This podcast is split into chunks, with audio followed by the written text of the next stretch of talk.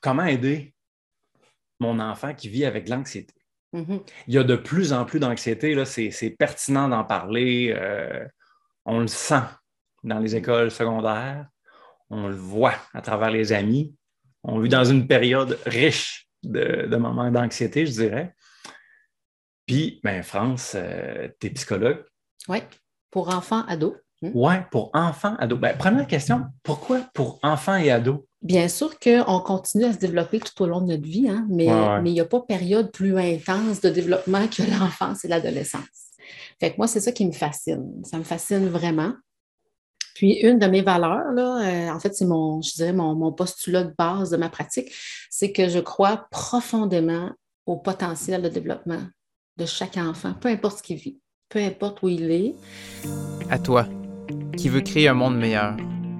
Merci d'être là. Merci d'exister. Parce que ton temps est précieux. Prends le temps de t'arrêter pour t'inspirer, pour que ta prochaine action fasse une vraie différence. Bienvenue dans l'équipe d'Inspirix. Bonjour puis bienvenue, c'est le fun de vous voir. Hey, aujourd'hui, France. France Fortin. Oui, salut. Je suis vraiment content, reconnaissant. Merci, merci, merci d'être là. Ça me fait vraiment plaisir, pour vrai. Ben, en tout cas, c'est, c'est, c'est, c'est pour moi un plaisir, là. Puis je me sens, ben, je trouve que tu apportes beaucoup de valeur. Tu en as apporté beaucoup dans ma vie. Oh, mon Dieu, merci. Puis, euh, puis je suis content de pouvoir partager ce qui est utile. Puis selon moi, la plupart des gens qu'on a eus, je les ai trouvés utiles. Fait que. Ouais. c'est fait grand. Oui, oui, oui. Mais je ne suis pas le seul hein, à penser ça. Mm. Je suis vraiment pas le seul. Eh ben, c'est beau ce que tu me dis. euh, merci. Ouais. Claudine euh, m'a dit que euh, tu laisses une marque à peu près à tous les gens que tu rencontres. Puis là, j'ai fait OK. J'ai fait c'est quoi la marque? Ah ben, dans mon cas, des apprentissages. OK? J'ai dit, ah, comme quoi? Je ressors ce qu'elle m'a dit. Ça, ça Je disais, t'as peu, passe-moi un papier, il faut l'écrire. C'est. Ah oui, c'est ça. Être plus moi-même. Oh, wow. Ouais, Ça, ça, c'est pas mal mon but, ça. En tout cas, comme dans mon travail, là, c'est Ouais. pas mal mon but. ouais, si dans la vie de tous les jours, c'est ça aussi, tant mieux. hein. ouais. Mm. Fait qu'on dirait que ta présence, ce que tu dis, ce que tu dégages, donne le goût aux gens autour d'être plus eux-mêmes. Mhm. C'est c'est wow. Fait que euh, bravo, merci. Ça, c'est incroyable. Oui. Puis euh, au niveau professionnel, pourquoi, pourquoi tu es là aujourd'hui? Ben, on veut répondre à la question euh, tu sais, comment aider mon enfant qui vit avec l'anxiété? Mhm. Il y a de plus en plus d'anxiété, là, c'est, c'est pertinent d'en parler. euh, on le sent dans les écoles secondaires, on le voit à travers les amis. On vit dans une période riche de, de moments d'anxiété, je dirais. Puis, ben, France, tu es psychologue. Oui, pour enfants, ados. Hmm. Ouais, pour enfants, ados. Ben, première question, pourquoi pour enfants et ados? Le, le- le développement de la personnalité, ça m'a tout le temps fasciné. Ouais. Puis, bien sûr qu'on continue à se développer tout au long de notre vie, hein, mais Ouais, ouais. mais il n'y a pas période plus intense de développement que l'enfance et l'adolescence. Fait que moi, c'est ça qui me fascine. Ça me fascine vraiment. Puis, une de mes valeurs, là, euh, en fait, c'est mon, je dirais, mon, mon postulat de base de ma pratique, c'est que je crois profondément au potentiel de développement de chaque enfant, peu importe ce qu'il vit, peu importe où il est. Je, cro- je crois que c'est possible, moi, ça. OK? Puis C'est ça mon leitmotiv. Euh, quand il y, a, il y a une embûche à son développement, c'est de, de, OK, on va travailler à l'identifier, cette embûche-là, puis de travailler, puis de construire à partir de ça, parce que le potentiel, il est là. OK? Fait que, euh, fait, fait que ça a toujours été le cas. Peu importe, là, quand je travaillais au public ou en privé, j'ai toujours cette, euh, cette valeur-là euh, bien ancrée profondément. Puis, euh, je suis fascinée par leur pureté, les enfants, ce qu'ils vont nous sortir. C'est tellement beau. Euh, je trouve que ça nous garde, en tout cas, moi, ça me garde bien vivante, puis ça me garde jeune de cœur de Hmm. côtoyer les enfants puis les ados. J'adore ces clientèles-là. Je te comprends. Oui, c'est Je ça. te comprends très bien. Puis je dois dire, par contre, quand je dis j'ai des adultes, j'ai un petit peu d'adultes là, dans, dans ma pratique, puis euh, j'aime ça aussi parce que c'est très différent comme approche. Mais j'ai de plus en plus de jeunes adultes. parce qu'ils ont grandi, là, les petits cocos que j'ai vus. Puis, ben, écoute, ils me reviennent. C'est cool quand il y a des transitions importantes, des fois dans leur vie, ou sortes d'embûches qui peuvent survenir. Ça fait partie de la vie. Ben là, ils me reviennent. Fait que, ben là, c'est ça. J'en ai plusieurs jeunes adultes là, que j'ai connus plus jeunes puis que je vois maintenant en tant que jeune adulte. Là. Non, c'est le fun. Je sens la, fierté euh, dans tes yeux aussi. Ben, je me sens privilégiée, pour vrai. Je me sens vraiment privilégiée de faire ce travail-là, puis d'être aussi proche de l'intimité des gens. C'est vraiment, euh, moi, je trouve que c'est un privilège, c'est un grand privilège. Oui, c'est le fun. Mm. Voilà, les gens peut-être se demandent, on, va-tu répondre à la question?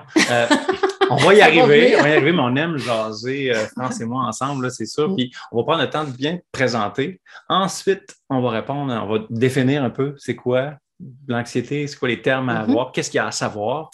Puis on va finir comme d'habitude avec euh, le défi aujourd'hui de qu'est-ce qu'on peut faire, qu'est-ce que tu peux faire aujourd'hui. Mais, mais avant, j'ai envie qu'on prenne le temps encore de te présenter. Écoute, psychologue depuis longtemps. Tu as travaillé pendant 15 ans comme psychologue, c'est ça? 15 ans comme psychologue scolaire. Scolaire, ah oui, c'est vrai. Tu as travaillé à la CESBE pendant 22 ans. Tu as été 7 ans conseillère en adaptation scolaire, gestionnaire de l'équipe euh, psy, Un petit bout, un petit, bout en remplacement, ça. Une chose que, euh, que tu m'as parlé qui t'a fait vraiment triper, c'est, je pense, c'était quand il y avait un problème dans le développement. Il y en a un que ça ne fonctionnait plus du tout. Mm.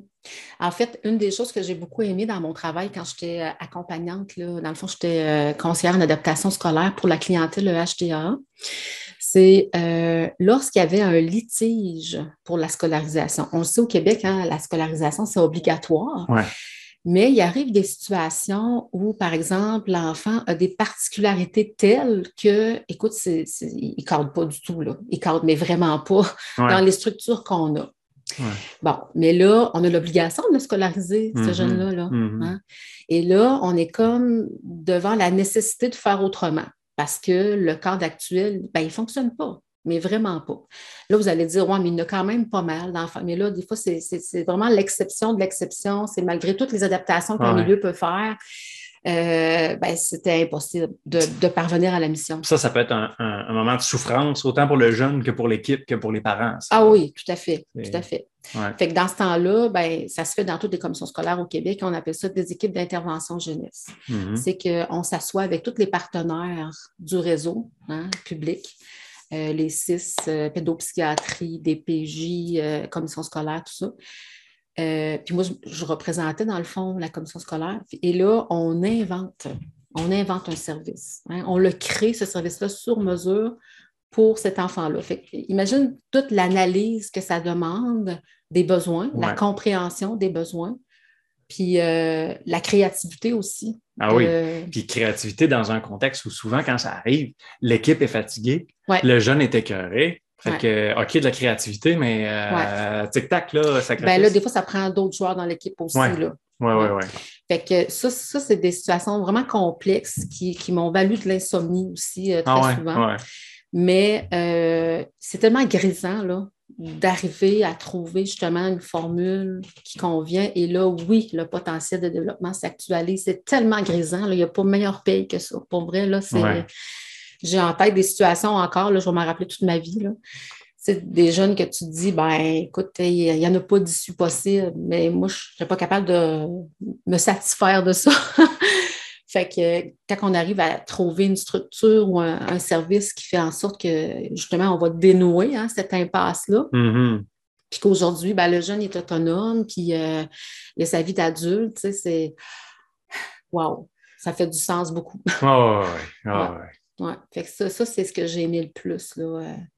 penser en dehors du cadre, dans le fond. Oui. Ouais. Penser en dehors du cadre. Puis les jeunes avec des grands besoins, euh, c'est ça qui provoque en nous. Hein? Ben oui. Fait que euh, autant ça peut être dérangeant parce qu'on ne veut pas tout le temps sortir du cadre, hein, il est facilitant. Mais autant, c'est tellement enrichissant, c'est tellement euh, un plus pour, tout le monde. Hein, tout le monde qui, gravite autour du jeune, c'est un, plus là, que de, sortir du pilote automatique puis euh, sortir du cadre puis finalement euh, vivre bien sa vie, mais peut-être autrement. Oui, oui, c'est ça. Oui, parce que sinon, ils peuvent aller dans des cul-de-sac vraiment pas drôles. Oui, ça, c'est triste. Ça, c'est vraiment triste. Là. Ouais. En tout cas, merci pour toutes ces jeunes âmes euh, Mm. que tu as aidé à traverser des virages. Mais tu sais, moi, je leur dis merci à eux aussi, hein, Ouais. parce que euh, ben, c'est fou, là, qu'est-ce qu'ils nous apprennent, là, les, Ouais. les enfants, tu sais, puis les ados, puis même les adultes, là, tu sais. euh, on on n'a jamais fini hein, de, de travailler sur nous, puis de, de se développer. Fait que c'est c'est, euh, c'est infini ce qu'on peut apprendre dans le fond des autres. Je pense qu'on serait, on serait dû pour euh, définir quelques thèmes. Oui, c'est ça. Ben là, on parle d'anxiété. Oui, c'est ça. Anxiété chez les enfants, les ados. Comment est-ce qu'on peut les aider? Ben d'abord, il faudrait peut-être euh, savoir c'est quoi ça, l'anxiété. Ouais. Oui, dans le fond, euh, je vais essayer d'être euh, très brève, mais en même temps, de vulgariser ça, que ça soit simple. Je trouve ça important qu'on qu'on le définisse par rapport au stress parce que c'est exactement les mêmes manifestations. OK. OK? Fait que dans le fond, le stress en soi, ça fait partie de la vie. hein. Qu'est-ce que c'est le stress? C'est lorsque je vais rencontrer euh, une forme de menace à mon équilibre, hein. que ce soit mon équilibre émotionnel, mon équilibre physique. hein. Si je pogne un virus, là, il y a une menace à l'équilibre physique dans mon corps. Alors, je vais avoir toutes sortes de manifestations. Ben, ça va être la même chose sur le plan émotionnel, sur le plan de l'environnement. Il peut y avoir toutes sortes de choses qui surviennent que hein, c'est pas comme d'habitude, hein, mon, mon équilibre est menacé. Euh, donc, là, je, je vis un stress. Le stress, il, euh, il- il est nécessaire à la survie, en fait. hein. Ouais. Il y a une fonction euh, d'assurer la survie parce que quand je vis du stress, euh, ben, mon cerveau va, va déclencher hein, la libération d'hormones de stress, hein, euh, comme du cortisol, comme l'adrénaline et tout ça. Et ces hormones-là, euh, elles vont m'aider à poser des actions nécessaires au retour de mon équilibre. OK? Je vais donner un exemple concret. C'est plus facile de parler comme ça. Si je viens pour traverser la rue, je suis un peu dans la lune, puis que là, oups, hein, il y a une vanne qui fait un gros bruit de moteur, tu sais, je vais avoir une décharge euh, tout de suite hein, d'adrénaline parce que là, euh, ma survie est en danger, je peux me faire frapper. Mais cette adrénaline-là va faire en sorte que je vais peut-être traverser la rue à une vitesse que je n'ai jamais faite. là, Ouais. Donc, euh, c'est nécessaire. Donc, Si je me permets, il y a une fois, je me rappelle, euh, je traversais euh, une, route là, que. euh, puis les autres côtés, il y avait un, un stop, un arrêt. Puis il y en a une qui pensait que j'avais un arrêt. Puis je ralentissais un peu parce que je voyais des voitures, mais elle l'a traversé au moment où est-ce que je roulais à 85 km/h. C'est drôle parce que je venais de me remettre d'une fracture au bras. hmm, Fait que là, je me dis, oh non! encore. Là, euh, mais là, avec l'adrénaline, j'ai trouvé ça fascinant parce qu'il s'est passé pas une seconde, c'est sûr. Mais j'ai eu le temps de penser, OK, Mm. qu'est-ce que j'ai comme information? Fait que là, je fais comme, ma, ma vision périphérique s'est rétrécie. Là, je voyais très, très, très bien l'auto. Je voyais moi, j'étais très conscient de moi, de mes gestes. J'avais aucune idée de la chaussée des autres voitures. Il avait disparu complètement. Par contre, je me souviens qu'il y en avait. Fait que là, je me dis, OK, qu'est-ce que je fais? Euh, Il s'est passé 0.2 secondes sûrement, là, parce que, tu sais, elle fait comme, Hein. Puis je me suis dit, OK, quelles sont mes options? Là, il arrive un stress. On a même le son qui embarque. Oui. Le stress, là, hein, puis il nous fait vivre un stress. hein. C'est parfait. Là, je me suis dit, OK, si je bouge pas, je pense que je la tue. Parce que, Oh boy, ouais. arrête mais là, je sais pas si elle va accélérer ou décélérer. Si elle, si elle accélère, bon, euh, d'après moi, mettons sa trajectoire, je vais considérer que je la connais. Maintenant, quelles sont mes options? Si je bouge pas, d'après moi, je la tue. Si je tâche par la droite, si elle arrête puis elle me voit, je la tue. Sinon, ben, je rentre dedans. Si je tâche par la gauche, je pense que je peux l'éviter, mais il ne faut pas trop, je pense, par la gauche parce que je sais qu'il y a d'autres Ouais. chars de l'autre côté Ouais, que ouais, je ne vois plus. Puis, je ne peux pas freiner parce que je le sais qu'on est l'hiver, puis je ne me souviens pas si la chaussée est enneigée ou pas. Puis en arrière, il y a du monde. En arrière, il y a du monde. Fait que j'ai lâché l'accélérateur. J'ai tourné légèrement sur la gauche. J'ai plissé les yeux un peu, comme ça. J'ai tassé mon bras, j'ai mis mon autre avec, c'est comme droit, puis j'ai pas trop, avec un petit angle. Puis ça a fait comme, froum, j'ai passé à travers son bumper. Hey my God. Mais, mais ça a été fascinant de voir que 0.2 secondes peut-être, c'était vraiment très, très, très rapide. Ben. J'ai envisagé les trois scénarios, puis j'ai fait l'analyse des données que j'avais. Ouais. Ben, ça, c'est les hormones de stress qui t'ont permis ça. Si tu n'avais eu aucun stress, bon, la vie est belle, tu aurais rentré dedans. Ouais. Comprends-tu? Ouais, ouais. Fait que les hormones de stress, ils ont une utilité. OK? Le problème par rapport au stress, puis je vais le mettre en parallèle, c'est que quand on a un stress élevé sur une longue période, ben, ça veut dire que je, je suis en déséquilibre tout le temps, là, sur une longue période. Ouais. Donc là, les problèmes vont apparaître. hein? Puis des fois, la maladie même. hein. Hmm. Parce que là, il y a vraiment un déséquilibre en dedans de moi. Ouais. C'est comme tout relié, là, ça, notre état émotionnel, notre corps. Fait, que- fait que sur une longue période, euh, ça va amener des problèmes. Donc, il faut agir là-dessus. Fait que le stress, c'est quelque chose qui est réel dans le, dans le présent. hein. La situation que tu décrivais, là, c'était présent, c'était Ouais. vrai. Il y a une vraie fille qui est là. là. C'est Ouais. maintenant que ça se passe. Euh, quand on parle d'anxiété, euh, ben, c'est une peur, mais qui est en lien avec le futur, en fait. C'est pas Mhm. quelque chose qui est là maintenant, mais c'est quelque chose que j'appréhende. En fait, l'anxiété, c'est l'anticipation négative de ce qui s'en vient? Mhm. voire catastrophique de ce qui s'en vient. Un peu comme quand j'ai placé mon bras et j'ai plissé un petit peu les yeux. Là. Hmm, Si C'est en même temps c'était que c'était réel. Là, c'était réel, là, mais réel. si j'avais cet état-là, Ben, en fait, si, si tu vivais de l'anxiété, tu ne serais même pas en auto, puis tu dirais Ah, je ne sais pas si je prends l'auto, tout d'un coup, qu'il y a une fille qui traverse la rue, puis je ne la vois pas assez rapidement, puis je la frappe. Ça, ça serait de l'anxiété. hein? Ouais. Tu anticipes que tu vas frapper une femme en auto alors que tu es dans le salon maintenant. C'est ça de ouais. l'anxiété. Fait que c'est toujours par rapport au futur. C'est beaucoup des pensées qui vont commencer par Ah, s'il fallait que, hein, il faudrait Mhm. donc pas que. hein? Fait que c'est comme si là, j'ai pas de contrôle. C'est sûr, j'ai pas de contrôle, c'est c'est demain. Puis, ce qu'on va observer dans l'anxiété, c'est qu'il y a toujours une émotion qui, pour l'extérieur, semble démesurée par rapport à la, réa- la- la réalité. OK? La personne, elle a une peur qui est réelle, là. ouais. mais là, les autres autour, ils vont avoir souvent comme Voyons, il me semble que c'est pas si pire que ça. Il me semble qu'elle s'en fait pour rien. OK? Fait que ça, c'est ça, de l'anxiété. Fait je ne sais pas si c'est clair quand OK, mais en même temps, je suis en train de me dire, ouais, il me semble que c'est arrivé à tout le monde d'avoir au moins une fois Ouais. dans notre vie qu'on s'est mis à s'en faire pour quelque chose qui s'en venait. Oui, oui, c'est très pertinent ta question. Parce que là, euh, genre, en début d'année, j'ai j'ai tout dire- plein d'élèves et de collègues qui, qui ont du stress par rapport au premier cours, euh, Ouais. euh, avant la journée du premier cours. Ben, c'est c'est très pertinent ta question parce que d'abord, il faut le mentionner, c'est pas toujours négatif de vivre l'anxiété. Ah, OK. OK? C'est pas toujours négatif. Parce que euh, ça peut être en lien avec des expériences passées. hein? Si tu donnes l'exemple de la, la- la première rentrée, si tu as déjà vécu une première rentrée scolaire catastrophique, eh ça se peut très bien que tu anticipes la prochaine. Par contre, ce stress-là, encore, ben, ça va devenir comme un stress. Il va te permettre de poser des gestes pour que ça se passe mieux. Il va te permettre de te mettre en action. OK. Mais si tu ne te mets pas en action, Ah. là, tu vas avoir un gros problème. hein. Ça va empirer. hein. Ouais. Si, si tu ah, ah, je pense que je ne le fais pas, ah, ça ne me tente pas, je ne veux pas revivre ça, ben là, ton anxiété, elle va prendre de plus en plus de place, puis tu vas, tu vas confirmer à ta peur qu'elle a raison d'être. OK? Puis là, je vais juste faire une petite mini parenthèse, euh, parce qu'on pourrait parler d'anxiété, là, il y a- il y a différentes formes si on a vécu un événement traumatique, hein, important, quand on parle de stress post-traumatique, là, c'est important de mentionner que euh, j'ai vraiment peur de mourir. Ma vie a été dans- en danger, ou du moins je l'ai perçu comme ça, ou j'étais témoin de la perte de vie de quelqu'un. Ouais, ça, ouais. c'est ça le stress post-traumatique. Fait que ça, c'est sûr que ça va générer de l'anxiété. Mais, mais là, on ne parlera pas de ça aujourd'hui parce que le stress post-traumatique, on va le traiter différemment.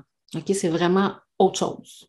Ça fait partie justement, quand on consulte un psy, ça fait partie d'évaluation, nous, de s'assurer est-ce que ça vient d'un événement traumatique ou non. Puis des fois, les gens ne savent pas. Puis en échangeant, tiens, oups, il sort quelque chose, puis là, on est capable d'identifier. Fait que là, on ne parle pas du stress post-traumatique. On parle vraiment de l'anxiété qui n'est pas nécessairement reliée à un événement. hein. Il n'a pas nécessairement eu. Peut-être qu'il y en a eu un aussi, mais ce n'est pas majeur, ce n'est pas un stress post-traumatique. Mais bref, la personne est dans l'anticipation. Et il y a des personnes qui ont de l'anxiété généralisée. Ça veut dire que dans à peu près toutes les sphères de leur vie, ils vont avoir cette anticipation-là.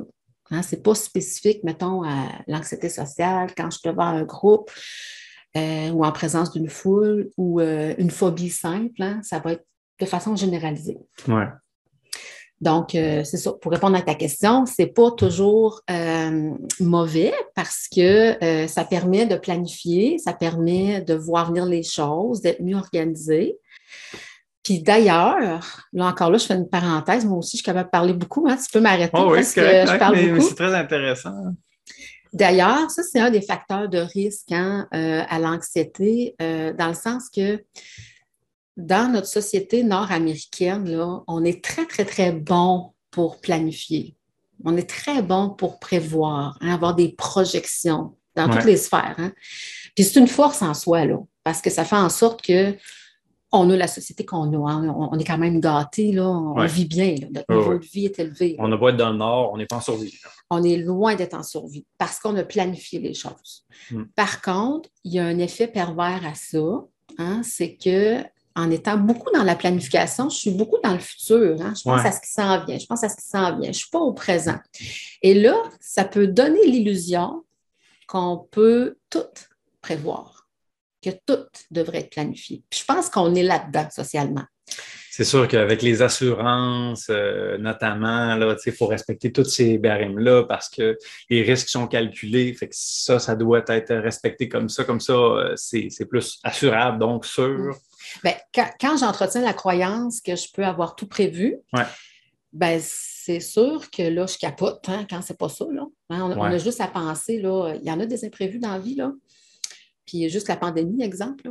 là. Ouais. On pourrait en nommer d'autres, là. Mais moi, ce qui me fait dire qu'on est beaucoup là-dedans, dans la croyance qu'on peut avoir tout planifié, c'est quand il arrive un imprévu, on a le réflexe de chercher le coupable. Hein, C'est qui qui n'a pas bien fait sa job, là, qui n'a pas vu ça venir? On veut donc trouver le coupable. Ouais. Alors que c'est une utopie de tout planifier. Ça fait partie de la vie et heureusement, notre existence serait-tu plate un peu si tout était planifié au quart de tour? Oui, oui. Puis, puis le, le fait qu'on veut beaucoup, beaucoup planifier, ça fait en sorte qu'on a développé, je trouve, en tout cas, là, socialement, une intolérance à l'incertitude.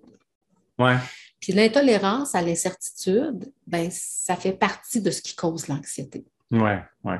Hum. Si c'est pas prévu, je capote. Ben, c'est ça. Il faut que je sache tout, tout, tout, tout ce qui s'en vient. Ben là, c'est stressant, ça, c'est impossible. En partant, je me mets en situation de stress parce que c'est impossible, j'ai tout prévu. La seule constance, c'est le changement, dans le fond. Exactement. Exactement. Puis les imprévus. Tu sais, On peut avoir une belle semaine toute planifiée, c'est wow. Puis, demain, j'ai la gastro. Je l'avais pas prévu, ça, là. Puis là, ben, ma semaine, elle a fait ça. En tout cas, une couple de jours. Fait mais mais il y en a des imprévus. C'est pas parce que je me lave pas les mains, c'est pas parce Non, que je mange mal. Ça se peut que je pogne la gastro. Ben oui, oh, oui. Hein? Ça, ça, je pense que c'est quand même un, un des biens qu'on a pu développer un peu, je trouve, à travers les, les- la pandémie et tout ça. C'est Oui. développer le, le Hakuna Matata, dans le fond. là. Mm. Ben, justement, certaine- peut-être un peu d'apprivoiser cette incertitude-là. Parce que Dieu Ouais. sait qu'on en a eu. Hein? On ne savait pas combien de temps on était confinés, on ne savait pas combien de temps. tu sais, Bon.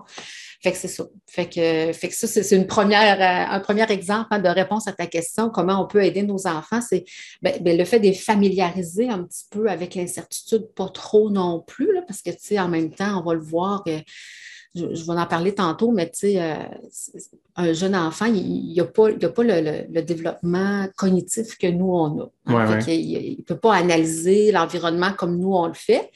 Fait qu'il y ait une routine hein, qui se ressemble d'une journée à l'autre, ça, il est capable de savoir ce qui s'en vient, donc il y a moins d'imprévus, donc moins de stress. Puis justement, en parlant de- de- des jeunes enfants, tu m'avais dit que a- l'anxiété, ben, tu sais, il y a des moments que, même si on dit, oh oui, là, c'est de l'anxiété, mais il y a des moments que c'est complètement normal là, Ouais. de, vivre ça. Mm. Peux-tu nous en par- Parce que dans le fond, une des choses, Mm. probablement, c'est pour Ouais. aider, ben, c'est de, de regarder qu'est-ce qui est complètement, parfaitement normal et commun Mm. pour à peu près tous les humains. là. Oui. Ben, il y a beaucoup d'exemples. Je peux en nommer quelques-uns. là. Euh, bon, prenons par exemple vers l'âge de 8 mois. Là. Ça, c'est un classique qui me vient. là. Euh, L'anxiété de séparation. Dans le fond, c'est l'âge où l'enfant, son cerveau est juste assez développé pour qu'il découvre que, hey, je ne suis pas maman, je ne suis pas papa. Là. Hey, moi, je suis quelqu'un d'autre. là. Puis, euh, mais il ne comprend pas plus que ça. Là. Fait que quand son parent, qui s'occupe bien de lui, euh, disparaît dans une autre pièce, lui, il n'a pas encore acquis la permanence de l'objet. La permanence de l'objet, ça veut dire que, euh, bon, David, il, Je le vois plus, il il n'existe plus. C'est ça.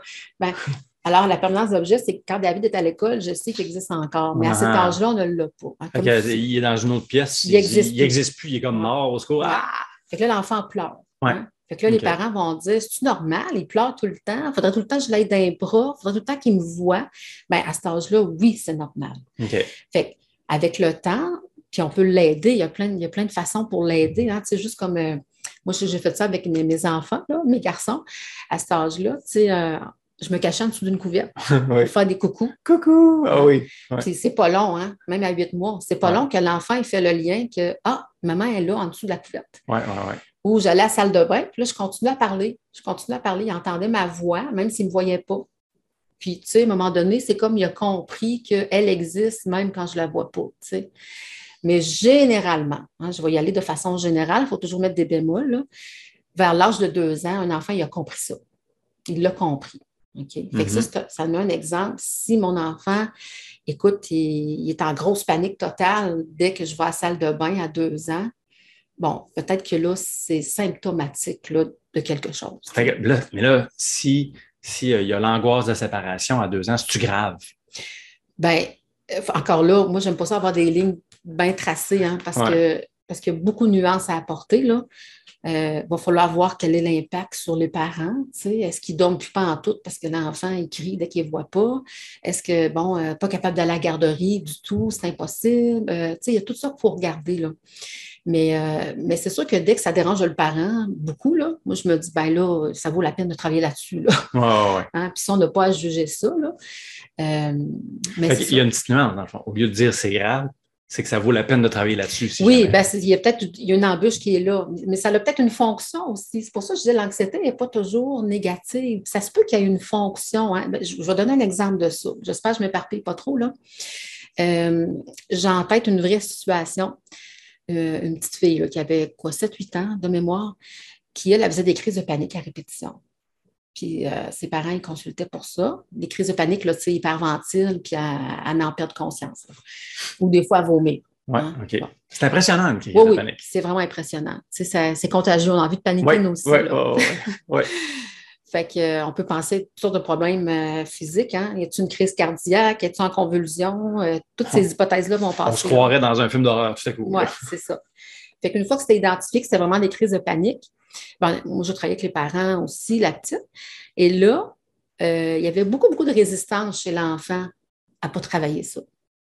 Mm-hmm. Fait que moi, dans ce temps-là, j'allais, OK, il y, a, vraiment beaucoup de gains à ces crises de panique-là. C'est important que j'ai cette lunette-là. C'est quoi les gains qu'elle a, elle?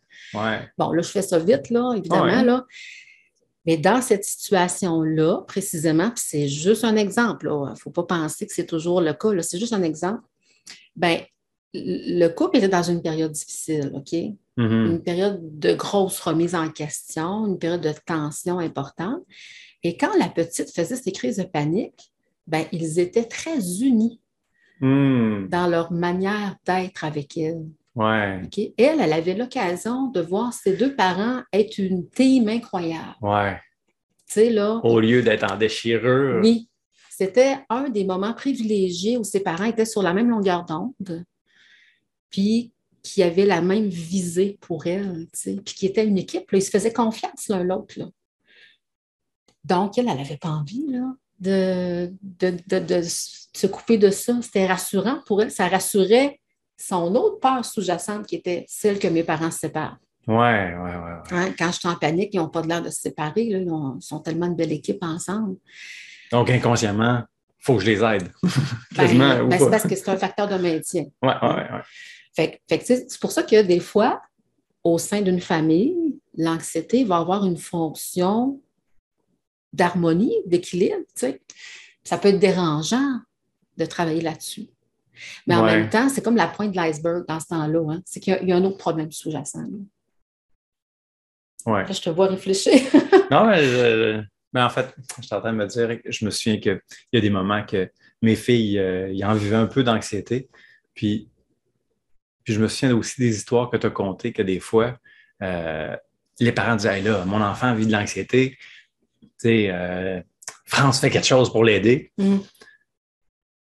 Puis là, tu dis, ah, ben, restez donc voir. puis finalement, puis je, fais le reflet, puis je retourne, je me rends compte que, ah, tiens, on dirait que moi, euh, pour nommer un petit exemple, je me souviens pendant longtemps, je me disais, là, je veux être le père protecteur, je veux là, tu sais, les coussinets. Le meilleur au monde. Le meilleur au monde. Puis, tu sais, c'est mes, moi, mes filles, c'est mes prunelles de mes yeux, là, mes deux filles. Fait que, tu sais, coussiner autour, s'assurer qu'ils soient bien, qu'ils ne vivent pas trop de souffrance. Fait que là, dans le fond, je voulais tellement les protéger Hmm. Je voulais tellement pas qu'ils vivent des certaines souffrances. Tu, le- tu le- tu leur faisais éviter la souffrance pour je pas disais- toi souffrir. Oui, fait que là, tout à coup, j'ai fait comme Ah, mais dans le fond, Mm. je veux éviter la souffrance. Fait que là, Mm. ben, Hmm. en, en travaillant sur moi, de dire c'est correct, dans le fond. Mm. C'est pas obligé là, de pas avoir de souffrance. Là. Non, ben, en fait, on va en avoir. de Il toute va, il va en avoir, c'est Mm. ça. Fait que, ben, et si on acceptait ce qui est, Mm. puis on- oui. si on le vivait pleinement, puis là, tout à coup, en me disant ça, ben, je dis ça, puis euh, pff, je Oui. respire tout doucement, Ouais. parce que j'aime pas ça. Puis pendant des années, je me suis dit, non, non, moi, il y a une émotion négative. On évite, on évite. Un excellent éviteur pendant des années. Là, ah, en l'acceptant, on dirait que, OK, j'observe, je le sens Ouais. là, là. Ouais. Puis je sais que c'est ce que je peux faire de mieux. là. Fait que même il y a des fois avec mes filles, quand je sentais qu'ils vivaient un stress, ben, j'accueillais mon stress. C'est tout ce que je faisais. Mm.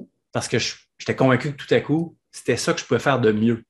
Pas aller intervenir, mais accueillir mon stress. Ben, c'est déjà pas mal. C'est déjà pas mal parce que tu sais, les, les enfants, ils, ils apprennent par modelage. Hein? C'est ça. Faut pas l'oublier. c'est ça, c'est ça. Fait que tu sais, que toi, tu fasses ça, tu devenais un modèle pour dire, ben, regarde, là, C'est je l'accueille, c'est là, c'est comme ça.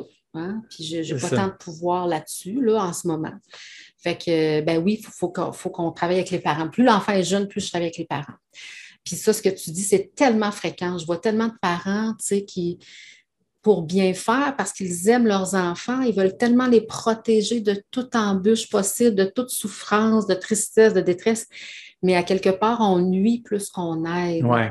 parce qu'il va en avoir, on le Ben sait comme oui. adulte. Hein? Puis là, ben, Ben c'est ouais. important d'être outillé pour ça.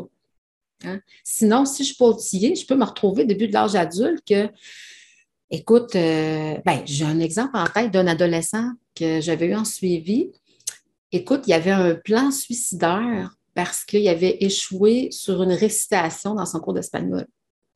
Une récitation qui peut-être vaut, je ne sais pas, là, 5% de l'étape. là. Fait que quand je disais tantôt la démesure, tu sais, pour les gens de l'extérieur, tu fais, Ouais. ben voyons, voyons, tu ne vas pas te suicider pour une récitation de l'espagnol quand tu sais que tu vas avoir de toute façon 90 sur ton cumulatif, là, tu sais. Mais lui, c'était tellement grave, il n'avait jamais vécu d'échec, jamais, jamais, jamais. Il a toujours été waouh, waouh, waouh, le bon partout. Il n'était pas outillé, il n'était pas outillé. Une récitation, hein, 3 sur 10, c'est la fin du monde pour moi, je ne suis rien, tu sais. C'est un bel exemple, je trouve, qui illustre la pointe de l'iceberg. Parce que Oui. tu dis, ben voyons, ben attends un petit peu, c'est cause qu'il ne faut pas s'arrêter à. Hein, arrête de. Ça par rapport, là. Tu c'est. OK, t'as peu. Parce que, mettons, si on le met sur mute, qu'est-ce qu'il nous dit? Ben, ben, qu'est-ce qu'il nous dit? C'est que euh, moi, je veux être le meilleur.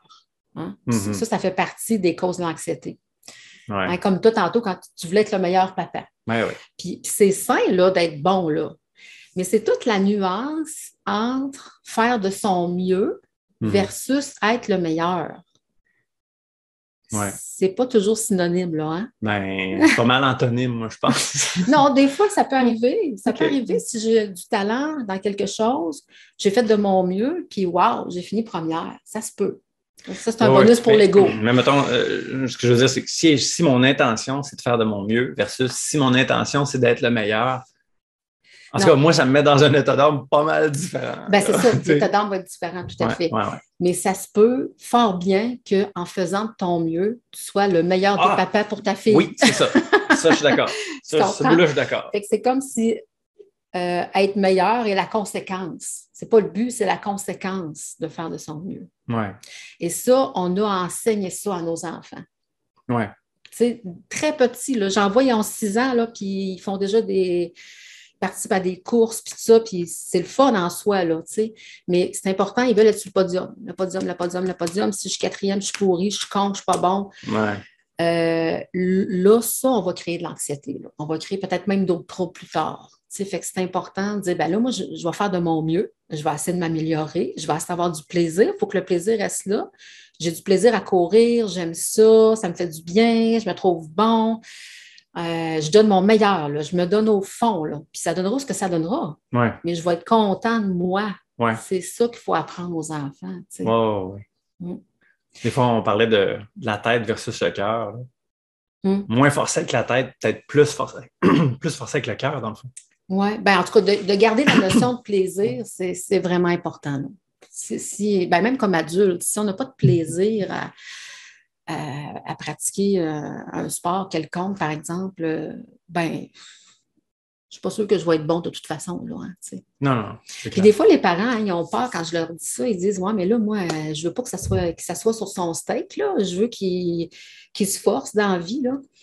Mais, euh, mais l'apprentissage se construit dans le plaisir. Si j'ai du plaisir à faire quelque chose, je vais être intéressée à me pousser, je vais être intéressée à aller plus loin, de toute façon. Mais si je n'ai pas de plaisir, ça va être plus difficile. Mm. Je reviens tantôt, tu disais la permanence de l'objet, là, puis avec les coucous. Oui.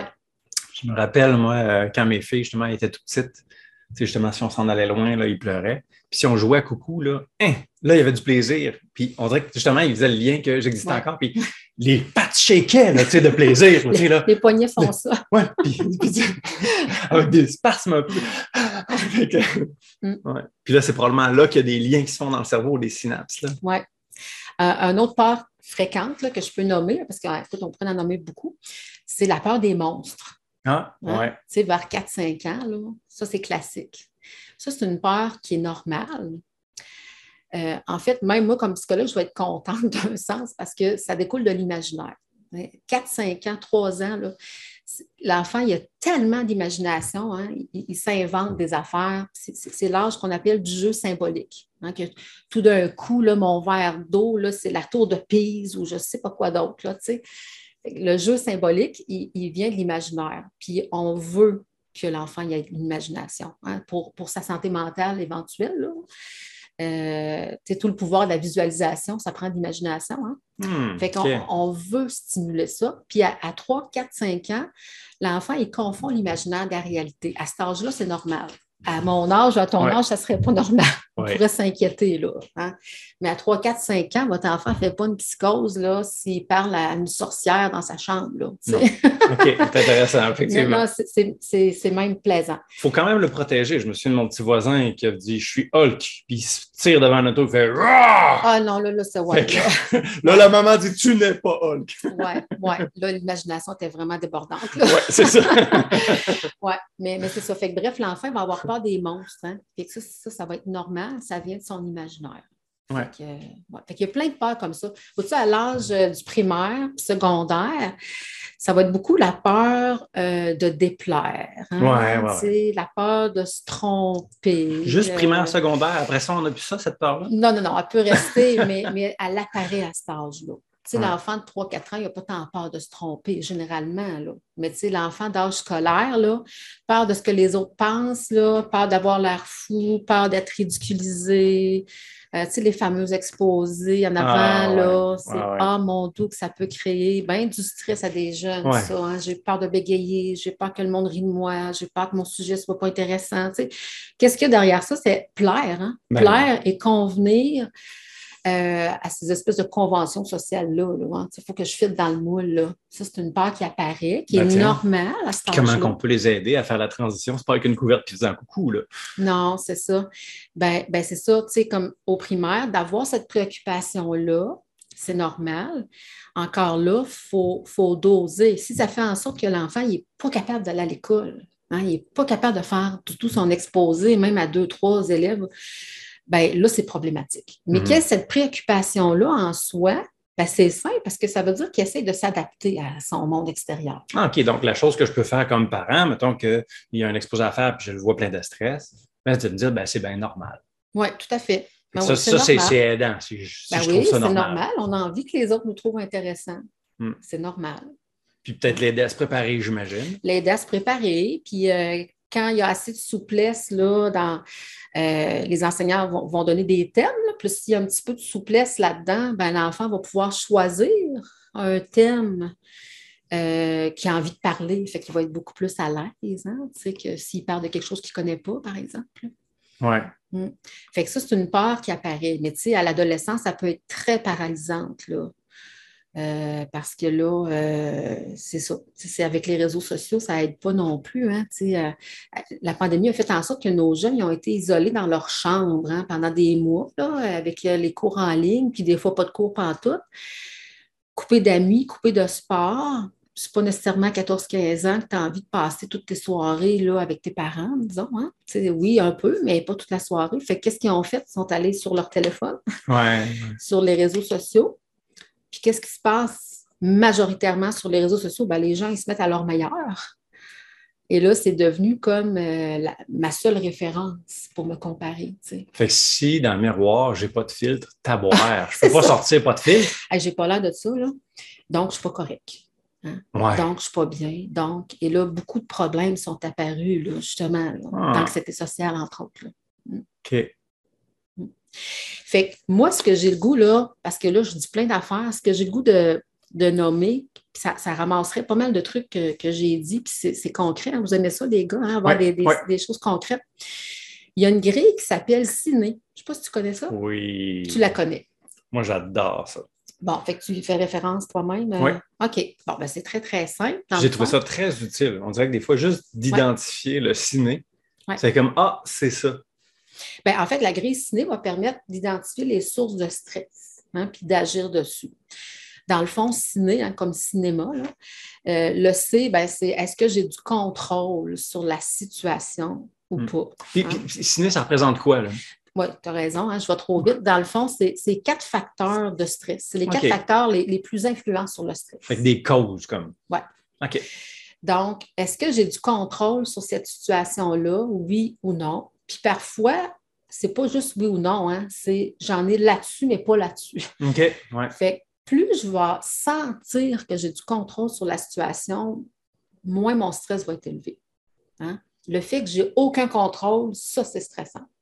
Si je reprends l'exemple des exposés, c'est quelque chose que j'entends souvent. les, élèves vont me dire oh, je m'en vais en français tantôt, là, je suis assez stressée, là, je ne sais pas si je passe aujourd'hui. Ben, tu ne le sais pas? Non, le prof, il pige au hasard. Ça, c'est un facteur de stress parce que l'élève n'a pas de contrôle sur quand est-ce que lui est prêt à passer. OK? C'est juste pour te dire comment il faut nuancer. Là. Pour cet enfant-là, c'est stressant, mais pour un autre, ça va aidant parce que ce jeune-là, il n'est pas assez stressé, hein? il n'est pas assez performant. fait que de savoir que peut-être tu vas sortir au hasard, lui, ça va le mettre en action pour se préparer. Il n'y a pas deux individus pareils. Oui, oui, oui. Fait, bref, quand j'ai du contrôle sur une situation, si c'est oui, ben là, je dois me mettre en action. Si je ne me mets pas en action, mon stress ne baissera pas. Oui. Hein, c'est important. Le I, c'est tous les imprévus. On a parlé tantôt, hein? Ça fait partie de la vie, les imprévus. Oui, oui. On ne peut pas tout prévoir. oui. Mais je trouve que beaucoup de familles ont une vie tellement remplie qu'il n'y a pas de place aux imprévus. Et ça, ça crée du stress. OK. Hein, c'est tellement cordé, là, l'agenda, là, il ne peut pas rien arriver. Là. Une petite grippe, ça vient tout foutre en l'air, puis on est dans la chenoute, là, Fait qu'il faut se donner de la place aux imprévus pour mieux gérer Préparer à avoir un petit bouton eject, là. Bien, qu'il y a un espace pour ça. Hein. Si je pense encore aux jeunes au secondaire qui, des fois, tu sais, euh, vont attendre la dernière, dernière minute là, pour faire le travail. Là. Et là, là c'est stressant. Là, tout d'un coup, qu'il y a un imprévu, puis que je ne peux pas le faire, mon travail. Là là, la panique est prise. Là. Hein, tout d'un coup, je n'ai pas l'outil qu'il me fallait, puis c'est là, là, parce que je le remets dans une demi-heure. Hein, fait que ça. Alors que si j'ai mis de la place aux imprévus, ça ne me stressera pas tant. Mm-hmm. Il y a de l'espace pour ça. Oui, fait donc, c'est pas tout le monde non plus qui réagit à l'imprévu, mais si on identifie qu'un adulte ou un jeune, l'imprévu, c'est vraiment un déclencheur, ben, ça devient une, une excellente stratégie d'être un peu plus d'avance. Oui, pour lui, oui. Le N, c'est la nouveauté. On le sait. Chaque fois qu'on fait quelque chose de nouveau, on a un petit challenge, hein? on a un oh stress. Oh, on l'a vécu tantôt, là, en s'installant. oui, c'est oh ça. Oh, il y avait quand même, pour moi, c'est nouveau de, faire des lives comme ça. Oui. Ouais. Euh, mais ça peut être un déménagement, ça peut être une transition primaire, secondaire, ça peut être la séparation des parents. C'est tout nouveau, là, ça s'acclimater à ça. Donc, il y a du stress de plus. Puis le E, ben, c'est tout ce qui touche à mon ego. Hein. Ça va mettre à, ça va mettre à l'épreuve mes compétences, beaucoup. Hein, de, quoi je vais avoir l'air aux yeux des autres. Ah ouais. Fait que, fait que, bref, ces quatre facteurs-là, quand il y a quelque chose qui me stresse beaucoup, je peux essayer de voir c'est lequel qui est impliqué, puis là, je peux agir dessus. Ouais. Mais des fois, il va y avoir des situations où les quatre sont impliqués. Oh. Donc, le stress est très élevé. Ouais. Et ce que j'aimais tantôt, ce que tu disais, c'est que l'idée, ça ne sera pas de dire c'est très stressant, donc on évite puis on se cache. Hein? Là, là, je vais rempirer. Là, ça va devenir une anxiété plus grande. hein. Ah ouais, éviter les stress, ça, ça aide pas euh, du tout. Ben, ben, on s'entend, là, ton petit Ouais. bonhomme Hulk là, qui voulait se pitcher devant le camion. Là, lui, il faut l'éviter. C'était une bonne idée. Là. Parce qu'il y a un stress potentiellement mortel. Ouais. Mais euh, encore là, il y a beaucoup de nuances à apporter. Là. On pourrait décortiquer ça, c'est du cas par cas. Mais l'idée, c'est autant que possible, si on veut bien s'outiller, puis mieux gérer notre stress, puis prévenir l'anxiété, ça va être de dire ben, comment je peux y faire face de manière à ce que ça soit moins pire? Ouais. Qu'est-ce qui ferait en sorte que ça serait moins gênant pour moi, faire mon exposé, mettons? Ouais. Hein? Qu'est-ce qui ferait en sorte que je serais plus à l'aise d'aller à la fête d'amis? Hein? Parce que ça se peut, un enfant qui a de l'anxiété sociale, il ne veut pas aller aux fêtes d'amis, là, même trop Ouais. gênant. tu sais. Fait que euh, j'en ai un justement en tête qui me disait ben moi, je voudrais arriver le premier, puis avoir le temps de jouer avec mon ami. Je serais moins gênée qu'arriver quand tout le monde est là, puis il me regarde à l'entrée. tu sais. Ouais. Fait que, oh wow, ben ça, ça s'organise. Ah, fait que là, on peut rajouter la petite question. OK, qu'est-ce qui pourrait aider à être plus à l'aise dans Mm. ce stress-là?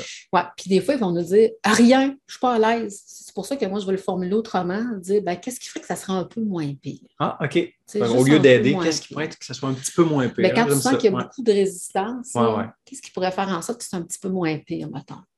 ça, ça, on, on a du pouvoir là-dessus. Là. On va se mettre en action. là. On va faire un pas. Je- J'étais en train de penser, euh, justement, les exposés oraux là, avec mes élèves. M'en ai dit, je voyais le stress, au secours, quoi. Tu vas me demander ça? Non, c'est pas vrai, là. Puis finalement, une des choses, j'ai l'impression que ça l'a aidé. Regardez, une des choses que je veux qu'on vive là, dans la classe, qui est super important, c'est regardez, j'ai mis au tableau un cercle qui est zone de confort. Après ça, j'ai mis un autre cercle après, hors de ma zone de confort, zone de développement. Ah, c'est un autre cercle après, genre zone de semaine trop. En fait, en, en dehors de ce cercle-là, j'avais Ah, zone de semaine trop. Puis là, je me disais, là, là, moi, ce que je veux, c'est que tu sortes de ta zone de confort. C'est ça qui est l'objectif. Fait que si. Alors, ça va être quoi pour toi? Est-ce que ça va être en avant puis que tu parles le premier? Peut-être que c'est ça pour toi. Ouais. Peut-être que ça va être. Mais ce qui est important, c'est que tu sortes de ta zone de confort. Là, je leur donnais le choix. Si vous voulez, on peut s'arranger pour un midi présenter. C'est drôle, finalement, ils l'ont tout fait en classe. Hey, mais, Mais- hey, je trouve ça beau parce que te- tu leur as remis la responsabilité, eux, de se situer. oui, C'est super beau, ça. Puis, euh, la, la possibilité d'être différent des autres. Parce Oui. que ça se peut que pour un élève, sortir de sa zone de confort, c'est de te parler juste à toi tout seul dans le corridor. oui. Hein, en Ouais. passant, ce n'est pas un, un critère du mille, ça. Hein? C'est d'avoir 30 euh, auditeurs. Oui, oui, oui, oui. Non, non, c'est ça. Mais euh, Mais je sentais que sinon, il était dans l'évitement. exactement. Puis que, je- tu sais, quand j'ai vu la, la réaction, je l'ai accueilli, je me suis dit, mais il faut que je tienne mon bout un peu. Mais c'est beau parce que juste parce que c'était possible, le stress a baissé. Ouais. Vu que le stress a baissé, ils ont été capables d'en prendre plus. Ah, c'est intéressant. OK, OK, OK. Donc, d'avoir l'option de retourner dans la zone de confort, mais l'objectif d'en sortir, ça, ça serait des bons critères. Là. Ben, ah, oui, ben, en fait, tu leur as permis, moi je reviens là-dessus, tu leur as permis individuellement de se situer, eux, qu'est-ce qui les rendait dans leur zone d'inconfort? Qu'il y avait vraiment un respect. Il y avait vraiment un respect de ce qu'ils vivaient. Ouais. Tu sais, c'était pas- Tout le monde pareil en avant devant 30 personnes. C'était peut-être que pour toi, avec trois amis, tu sors de ta zone de confort. Peut-être Ouais. que pour toi, c'est d'être debout sur ton bureau. tu sais. Ouais, mais, mais le fait qu'il y ait eu ce respect-là, moi, je pense que ça, ça les a aidés à aller plus loin. Ouais. C'est c'est vraiment beau. Puis tu leur as remis en plus la responsabilité de se situer eux-mêmes puis de choisir, donc d'avoir du contrôle sur ce qu'elle allait faire. Le C de ciné, là, ils ont eu plus de contrôle sur qu'est-ce que je vais faire puis comment. Fait que là, le stress diminue. Hey, là, mon ego, il est vraiment content. puis il y avait moins d'imprévus, hein? c'est moi qui vais décider. Euh, Oui. c'est- c'est vrai. Ah, ouais, Ouais. ouais, ouais, ouais. Mm. Le contrôle, l'imprévu, ah, c'est le fun. ouais. Parfait, ça. Même l'ego aussi, à quelque Ouais. part. Puis ça, je fais juste un lien là, parce que tu sais, tu me disais, David, qu'il y a beaucoup de jeunes parents qui, qui vous écoutent, là, vos capsules. Euh, tous les jeunes parents ont entendu un moment ou l'autre l'importance de la routine Ouais, chez les petits. Hein. Puis il y a- il y, a des parents qui trouvent ça donc bien plate, la routine. hein. Pour eux, c'est synonyme de vie platonique, là. toujours pareil. Mais si je reprends ma grille ciné, puis que je me mets en perspective d'un enfant que son cerveau n'est pas complètement développé, lui, là, les quatre facteurs, il les rencontre là, euh, pas mal continuellement. Hein. Le jeune enfant, il a très peu de contrôle sur ce qui lui arrive. Il a Mhm. très peu de contrôle sur ses propres moyens. hein. Euh, ben, il y a beaucoup d'imprévus parce que parce que ce n'est pas lui qui gère le quotidien. Beaucoup de nouveautés. Écoute, il est tout petit, il se développe. Puis Ouais. son ego est en construction. Là. Fait, que l'enfant, lui, rencontre ces quatre facteurs-là souvent. Fait que quand on a une routine stable, il y a quelque chose de prévisible. hein? Il y a quelque chose de je comprends mon environnement, donc l'imprévu est moins là. hein. Fait qu'il y a quelque chose d'apaisant, de rassurant. Là, ça ne veut pas dire d'être rigide au quart de tour puis de jamais avoir d'imprévu. Mais faites-vous-en pas, la vie est pleine d'imprévus. Ouais, va avoir des situations. Ouais, puis des fois, moi, le côté routine, j'aime bien essayer de trouver des routines qui sont satisfaisantes. Ouais. Ouais. Puis qui font mon affaire. Ben oui, ben oui, c'est sûr. Tu vas avoir du contrôle là-dessus, mais tu sais, pour le jeune enfant, lui qui a la routine, puis, tu sais, en passant, là, des fois, les parents disent Ah, mais là, on n'est pas dans la routine, on a dépassé d'une demi-heure. Il y a des enfants pour qui ça va beaucoup déranger la demi-heure. Il y en a d'autres que c'est bien plus. Moi, je pense à un de mes garçons, entre autres. Si on allait souper à l'extérieur chez des amis, puis qu'on revenait tard, plus tard que son heure de dodo, c'était vraiment important qu'on lui donne le bain quand même. Ouais, ouais. On faisait la même séquence, on n'avait aucun problème, Ah, même fait- si c'était tard. Mais si on ne faisait pas ça, ben là, ça se pouvait qu'il y ait des réveils dans la nuit. Là. Ouais, on l'avait perturbé. Il y a quelque chose qui a échappé là, à sa compréhension de son monde. là. Puis ça le rendait possiblement anxieux. Tu sais. Fait que si on voit des, beaucoup des manifestations d'anxiété, on peut se poser la question Ah, y a- y a-tu peut-être des choses dans la routine? Puis c'était quoi les facteurs, peut-être? Puis peu? encore là, ça va être très variable d'un enfant à l'autre. Il y a des enfants, il n'y a aucun problème avec ça. Tu sais, euh, il y a quelque chose de biologique dans l'anxiété aussi. hein. Il y a comme. euh, Ouais. il y a, il y a- dans certaines familles, il y a une prédisposition euh, à anticiper le pire. Là, Ouais. hein. Il y a des, puis euh, même biologiquement, euh, l'hypothalamus peut s'activer en hypervigilance beaucoup plus vite que chez d'autres personnes. Fait que ça, c'est pas parce qu'on est des mauvais parents, on est comme ça. Mais une fois qu'on le sait, on peut mettre en place ce qu'il faut pour apaiser tout ça. Là. Ben oui. Mm. Les anxieux, historiquement, ont bien survécu. Tout à fait, tout à fait, parce qu'ils ont, été capables de planifier, d'anticiper bien des problèmes. Ouais. Par contre, de se couper peut-être aussi de bien des joies, hein, parce que Ouais, quand on est ouais. dans l'anticipation, on n'est pas dans le moment présent. Ouais. Fait que, fait, fait que c'est ça. OK. Eh, euh, ça, doit- ça fait, ça fait, oh, ça fait à peu près une heure qu'on est. euh, Déjà, Oui, Dieu. déjà, ça passe vite. on va, va bientôt clore. Est-ce qu'il y a des choses que tu trouves qu'on devrait ajouter, euh, des choses Mm. que tu voudrais dire sur. euh, Oui, il y a des petites affaires que je trouve importantes, là. On dépasse, mais en tout cas, je pense que c'est important. Euh, ben, D'abord, les Il manifestations. n'y a pas de problème qu'on dépasse en passant. Ah, OK, ça va bien. bon. J'avais la préoccupation d'aller vite. Ouais, ça. c'est ça, mais non. euh, les gens vont peut-être se questionner euh, comment je fais pour savoir si mon enfant vit de l'anxiété. Ben, chez les jeunes enfants, euh, souvent, hein, souvent les symptômes, ça va être des maux de ventre, beaucoup, beaucoup. OK. Des maux de ventre, c'est sans qu'il y a vraiment un microbe dans la maison, puis qu'on le sait. Là, ouais, des grandes difficultés à mettre au lit. OK? Tu sais, Ça s'étire, ça s'étire, puis c'est long, des, des, des terreurs nocturnes, euh, beaucoup d'évitement par rapport à la nouveauté, hein, que ce soit une nouvelle personne ou un nouveau contexte, l'enfant, il ne veut pas, il veut pas, il résiste. Euh, des fois, des craintes, il ne veut pas prendre l'autobus, il ne veut pas aller à l'école euh, ou encore à la garderie. euh, les éducatrices vont dire écoute, il passe plusieurs heures par jour à pleurer, là, tu sais, puis c'est pas juste euh, une journée, là, ça fait longtemps que ça dure, malgré les interventions. Fait que ça, c'est des signes que notre enfant, il se sent en déséquilibre. là, hein. Fait qu'il Ouais. faut, faut porter attention à ça.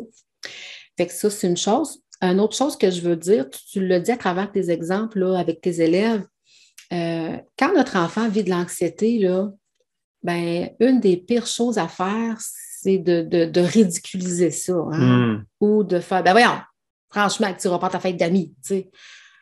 Ça, ça c'est terrible. Ben, pense pas à ça. oui, c'est ça. Ah T'as ouais, pense juste à pas à ça. penser. Je ne pense pas à ça, franchement. Ouais, ça, ça, là, c'est Mm. que en plus de vivre son anxiété, il se sent jugé, Ouais. donc un autre stress. L'ego menacé. l'ego menacé, puis il se sent pas compris, donc il se sent seul. Fait que ça va juste être pire. Ouais, là. ouais, ouais. ça va juste être pire. Fait que de prendre le temps, comme tu le disais tantôt, juste de le reconnaître, ça, sans jugement. C'est juste faire un constat. Moi, Fait que, par exemple, constat. dire Ah, OK, ouais, ça te stresse, ça, dans le fond. C'est ça? Ouais. Ah, OK, là, je vois que tu es stressé, tu sais, ouais, ou je vois que tu vis du stress. là, Hmm. euh, ouais. Puis là, on va valider l'émotion et non pas la situation. Mhm. C'est très différent. OK, OK. Hein? C'est vrai que c'est gênant parler devant une classe. OK. C'est vrai que c'est gênant de vivre ça. Mais pas, ah non, c'est c'est- c'est gênant, ça se fait pas, là, tu sais. Ça n'a pas d'allure, là, que le prof te demande d'aller en avant. Voyons donc, tu sais. il y, y en a. Ah ouais, je comprends. Parce qu'il y en a qui ne sont pas stressés. Il y en a qui sont pas Il y en a qui sont assez contents d'aller en avant, chose. Hein. Exactement. Mais dire, Fait toi, ça te Ouais. stresse, c'est Ouais. correct. Toi, Ouais. c'est ça. C'est ça. Ah Hein? oui, tu vis ça. Juste déjà de valider ça. Toi, c'est quelque chose qui te stresse. Hein? Tu n'es Ah pas le genre de personne à aimer ça par en avant. Tu es plus discret. Fait que c'est un défi pour toi. Mhm. Fait qu'on on va, on va l'accueillir. Fait que là, l'en- l'enfant, l'ado, va se sentir compris. Je suis correct. Ben, quand tu te sens compris, L'ego n'est pas tant menacé. Pas juste ça, c'est que ça apaise. C'est tellement ah. réconfortant de se sentir compris. Ouais. Ça réconforte, ça fait du bien. Hein, il y a une communication, là. Je me sens mieux déjà. Ouais. Donc là, je suis plus capable de faire face au stress. Fait que euh, des fois, les parents vont me dire Ouais, mais j'ai pas le temps de faire ça. Là, tu sais, le matin, il faut que je parte à l'école. C'est vrai, c'est Ouais. vrai. Mais c'est parce que tu risques de passer tout le long du trajet avec une crise épouvantable. Uh-huh. Ah, parce que les crises aussi, c'est une manifestation, ça. Les grosses crises de Ah, colère juste à la maison, là, Ouais. mais jamais ailleurs. On peut sonner des cloches, peut-être. fait, que, fait que là, tout le monde passe une mauvaise journée. Ah oui, puis je me souviens, moi, de- des fois que je me grouillais, ah non, j'ai pas le temps. Et là, c'était vraiment plus dur le départ. Au lieu de prendre 3 minutes, 5 minutes, 10 minutes, c'est bien. Hey, on est rendu à 20 minutes, voyons donc, mais j'ai pas le temps. Fait que des- moi, je sais que quand ma tête, elle me dit j'ai pas le temps, il y a comme un petit signal d'alarme maintenant. Oh, oh, si tu te dis que tu n'as pas le temps, il est temps de t'arrêter. Oui, parce que c'est encore plus stressant, là. Oui, Mm. puis en fait, en général, ça c'est en- euh, je parle en jeu, mais en général, si je me dis que j'ai pas le temps, ça va prendre plus de temps. Il va y avoir des détours, je vais oublier quelque chose, je n'aurai pas l'attitude que je voulais avoir. euh, Mm. Ah oui, tout à fait. Je vais juste reprendre l'exemple des monstres, peut-être. Là. Ouais. Mettons, votre enfant, il a peur des monstres, il y a des terrains nocturnes. Ça ne nous tente pas, hein, de se lever trois, quatre fois. non, c'est ça, on Hein? tente On a envie de battre le monstre, nous autres, là. là. Ah ouais. Puis euh, si on fait Tch, tch, c'est assez, là, tais-toi, puis dors, est-ce qu'il va dormir, l'enfant? Ah ouais, non, ça va Non, faire hein? l'huile sur le feu. Ouais. Fait que si je prends, des fois c'est deux, trois minutes, hein, dire qu'est-ce qui se passe? hein, Mm. Et pas pourquoi. hein? Ça, c'est un autre truc. Hein? Pas pourquoi tu pleures. Pourquoi je m'adresse au rationnel?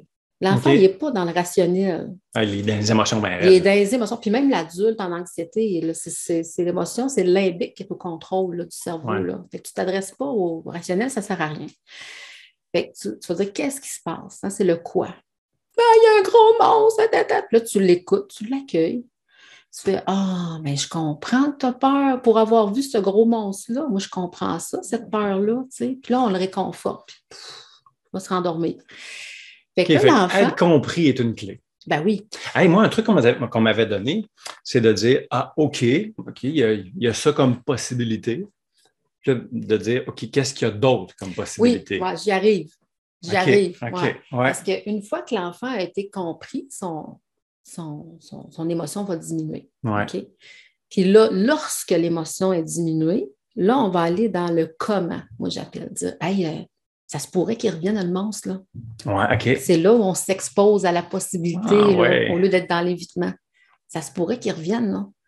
Que comment on pourrait faire pour que ça soit moins peurant? Ouais. Fait que là, les enfants, c'est fascinant. C'est pour ça que j'aime travailler avec les enfants. Ils vont avoir des solutions incroyables. Je pense à un petit bonhomme qui il voulait euh, le roi lion à côté de lui. Son toutou, le roi lion. Écoute, là, c'est le maître de, de la jungle. Alors, avec le roi lion à côté de lui dans son lit, il était correct. Les Ah monstres ouais. pourraient revenir. Puis le roi lion a fait face au au fond. Hein? Oui, ben, ça Ouais. reste de l'imaginaire, hein, Ouais, le ouais, pouvoir de l'imaginaire, parce que le monstre est imaginaire de toute façon. Fait que les solutions vont l'être aussi souvent. Eh oui. Fait que là, on va aller dans le comment. Puis, plus que ça, c'est que vu que j'ai pris le temps de rassurer mon enfant, puis qu'on a trouvé une solution, ben la prochaine fois qu'il va voir un monstre, non seulement il y a une solution, mais il sait aussi, mon papa, il est là pour moi. Mhm. Fait qu'il est déjà apaisé. C'est pas grave si le monstre revient. Alors que si j'ai pas fait ça, puis on le comprend, là, je pense que comme parents, on fait toutes des, des fois, des- on n'est on n'est pas parfait, là. Non, non. Mais si c'est répété, là, tais-toi, puis tais-toi, puis hein, on veut dormir, ben l'enfant, là, il n'est pas prêt de régler sa peur des monstres. Là. Non. Non, non. Hein, il il va se sentir seul face à ce combat-là aussi. Là. Hmm. Fait, Ouais. que, fait que ça vaut la peine de, de prendre le temps. prendre, ouais. C'est un investissement. On le gagne. Les, les- Ouais. les nuits à venir vont être meilleures. On- Des fois, on n'a pas le temps de ne pas avoir le temps. Au fond, Ouais. c'est mieux de le prendre, le temps. Mais il faut se questionner. Si on n'a Ouais. jamais le temps de prendre le temps, il faut Ouais. se questionner là, sur Ouais, nos ça. habitudes de vie, je pense. Oui, parce que dans le fond, on a toutes les mêmes 24 heures. Oui, Ouais. oui. Puis c'est là, je disais tantôt que parfois l'anxiété a une fonction. Mais ça, c'est moi qui dis Ah, ça, là, ouais. que peut-être que notre petit enfant, de par son anxiété, il nous force un peu à s'arrêter et à prendre le temps. Ouais. En tout cas, mais ça, c'est. Non, mais, mais c'est intéressant parce que souvent, euh, c'est des reflets, hein, Mm. nos enfants. Mm. Ouais. Puis, euh, fait que bref, c'est ça, dans le fond, en gros. Ah, puis dans le comment, moi, j'avais eu l'autre truc euh, aussi. Oui, Il y avait le comment? quoi d'autre? Oui, la stratégie quoi d'autre? quoi d'autre? que j'appelle. Ouais. Ben, un Puis de exemple- laisser une case vide. Oui, tout à fait. Tu étais bien guidé. ben, euh, un exemple concret. Un enfant an- anxieux, euh, bon, papa David, il arrive à, de la, à la maison à 5 heures, mettons. Il est 5 heures et 5. Ah! Il y a eu un accident. Hein, Ça, c'est typique, un comportement anxieux. hein, comme je disais, c'est l'appréhension du pire. là. Ouais. Et là, la personne, c'est que ça qu'elle voit. Ah non.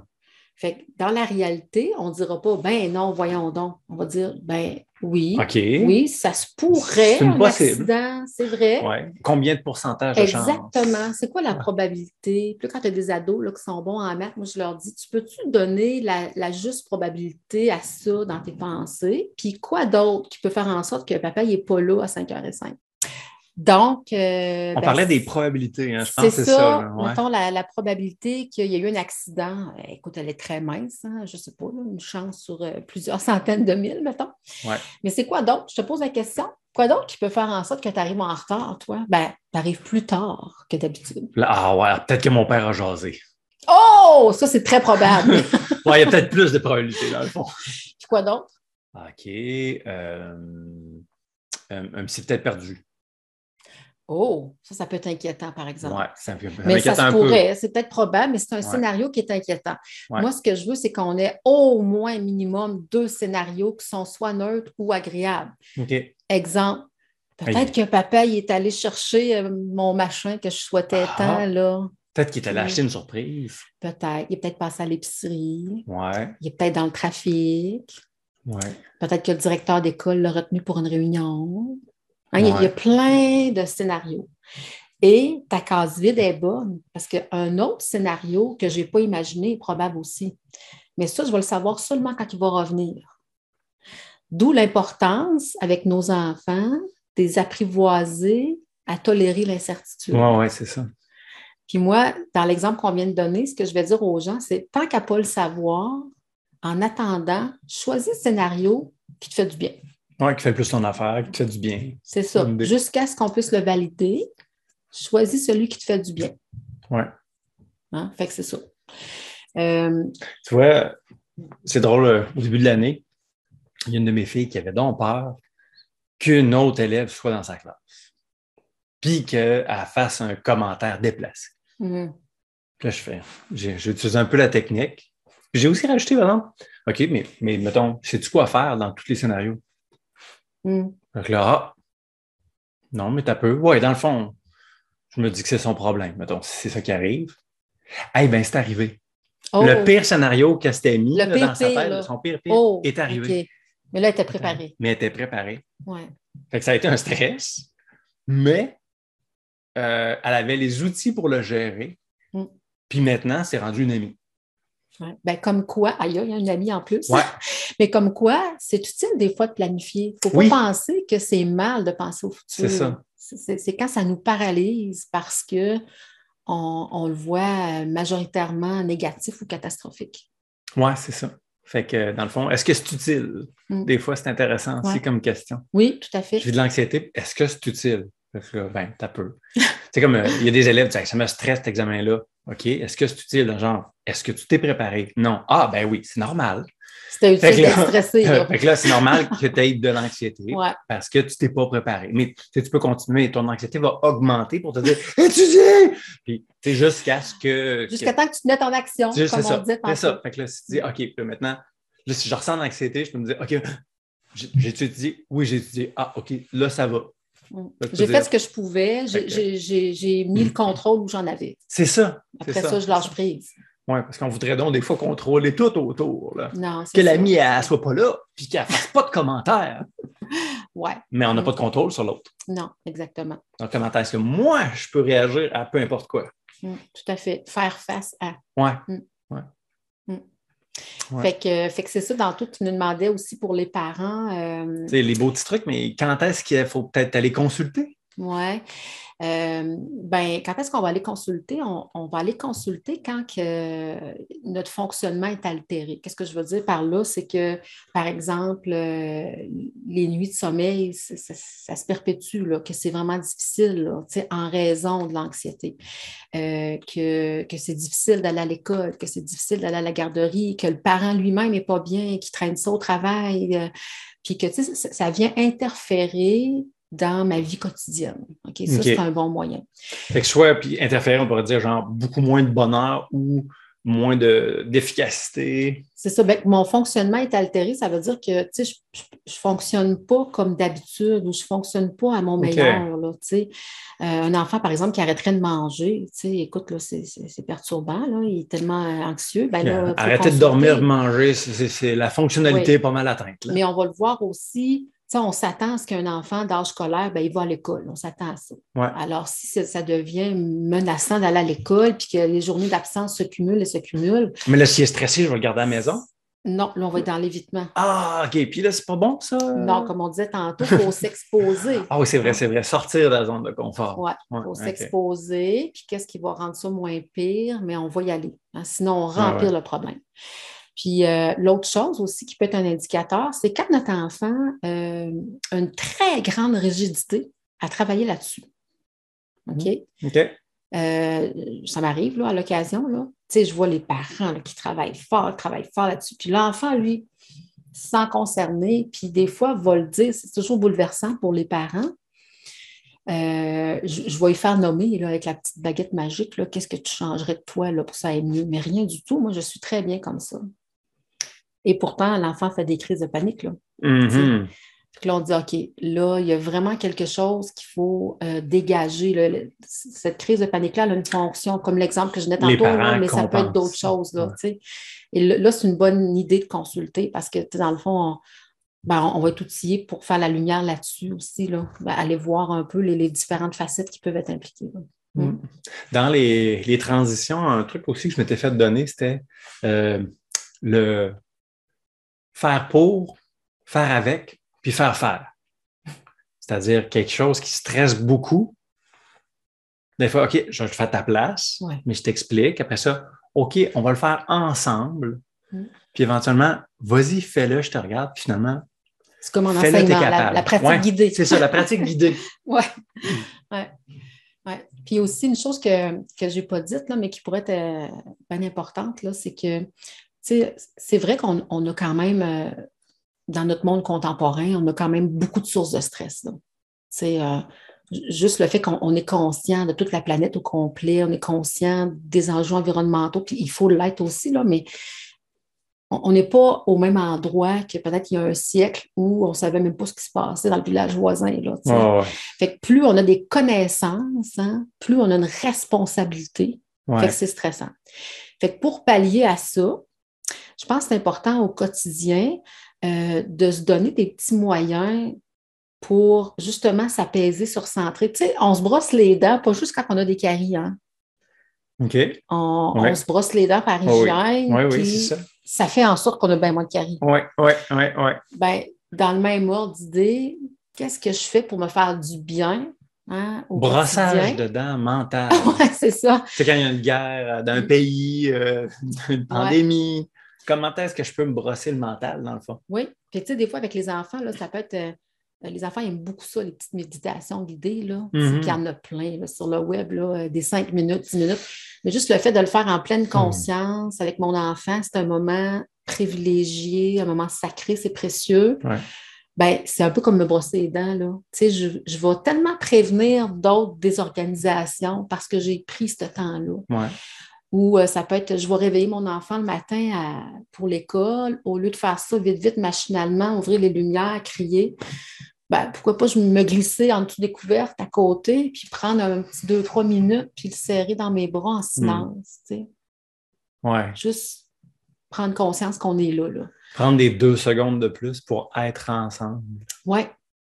Puis ça, c'est de trouver la, la façon qui nous convient. hein. Il y a Ah des ouais. familles qui vont dire ben, moi, c'est d'être collé sur le divan, là, à écouter telle émission, parce que cette émission-là, elle a un trait commun à tout le monde. tu sais. Ben. Mais là, on est collé sur le divan. Bon, mais gars, trouvez la façon qui vous convient. Ouais. Mais, mais ça, c'est important. J'ai envie de dire, c'est une hygiène mentale. tu sais. Puis euh, encore là, on va dire que ça prend du temps, mais, mais c'est pas nécessaire, ça dure toute la soirée. C'est bien plus le principe. Non, non. Hey, j'ai un petit exemple, moi. Puis une affaire que j'aime beaucoup, des fois, c'est d'essayer de prendre des moyens que, que mes filles offrent, dans le fond, puis de- d'essayer de, reconnaître ça. Wow! Comme par exemple, euh, une de mes filles, à un moment donné, me regarde, dit, elle dit, répète après moi. Ah. Ça prend deux secondes. Elle voulait te soulager là, Ouais. physiquement d'une tension euh, qui était peut-être psychologique, mais que ton corps portait. Je vais lui poser la question. Je pense que je me sentais relati- relativement bien à ce moment-là, mais peut-être qu'elle était, je sais pas. Peut-être aussi qu'elle se dit, hey, regarde, ça fait du bien, je trouve, genre. Puis Mhm. Puis là, tout à coup, on fait comme Ah ouais, puis là, je, je le réutilise de temps en temps euh, pour dire Hey, euh, comme dirait ma fille. Ah, essaye-le voir. Moi, ça, là? Oui, oui, oui. Ah. C'est pas long, hein? Puis regarde, tu vois le sourire. Mais ça fait une différence, là, pour vrai. Oui, ouais, ça dégage. Ouais. Mm. OK. On a parlé de pas mal de trucs, je pense. Oui. Il y en aurait peut-être d'autres, mais en Ouais. tout cas, on peut s'arrêter pour là. Mais si on essayait de, de- de faire un petit euh, résumé là, ensemble, là. Mm. Euh, il y a, il y a peut-être de regarder si c'est normal, Mhm. S'assurer que c'est de l'anxiété, c'est pas juste d'un stress. Mm. Puis est-ce que c'est dans une phase développementale normale? Est-ce que Ouais. ça nuit à la fonctionnalité?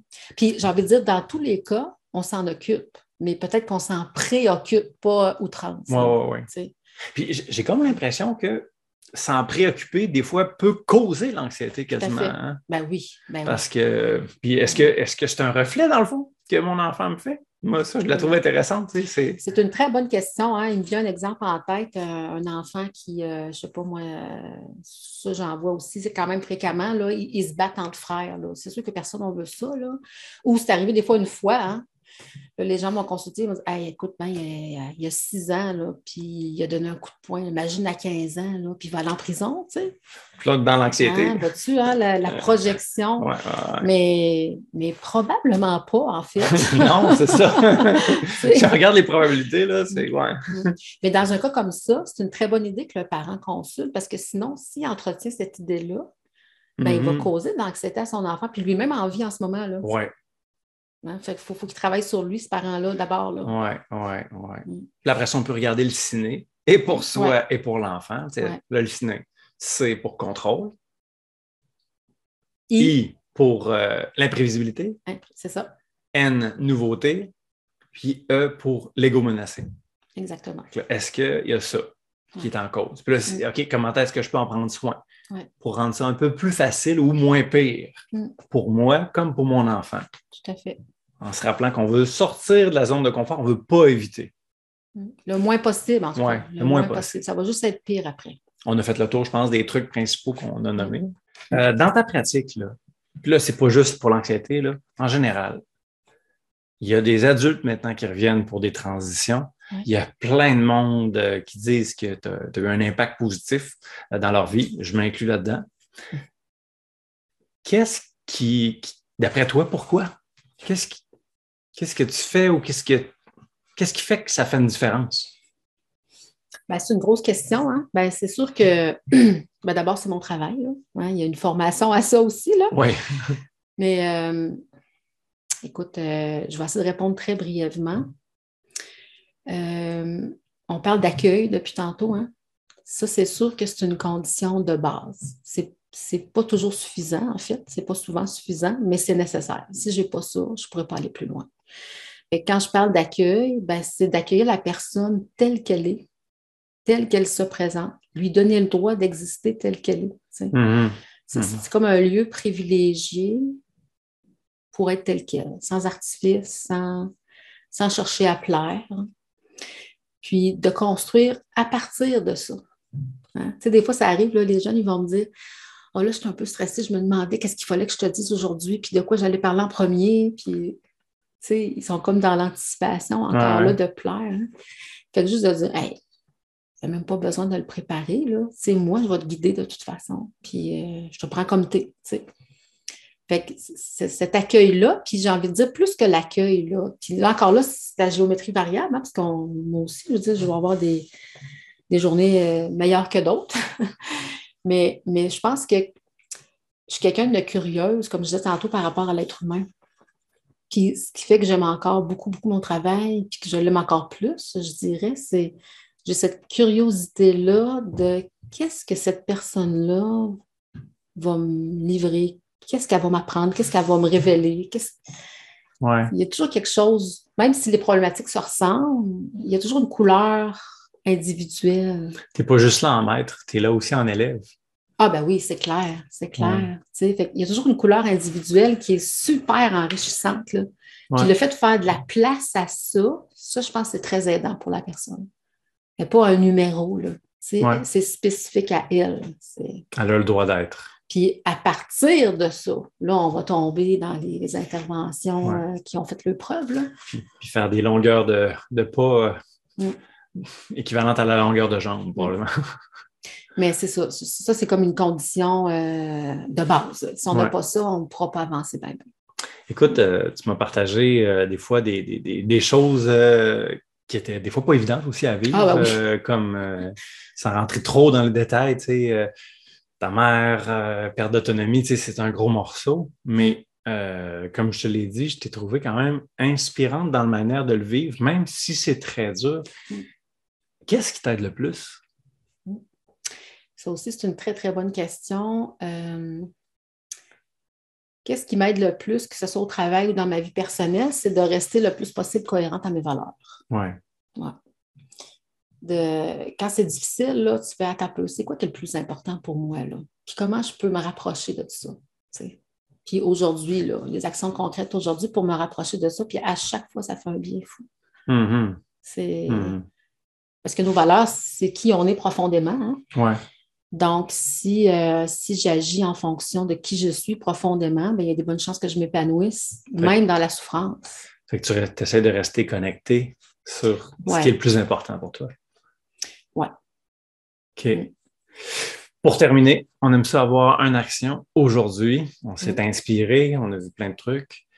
À ceux qui nous écoutent, qu'est-ce que tu recommandes à faire? Ce serait quoi le geste aujourd'hui qui pourrait faire une belle différence? Ben, aujourd'hui, écoute, pour être cohérente avec euh, mon exemple de brossage de dents, ben, ça pourrait être juste de, de prendre quelques minutes euh, d'autocompassion.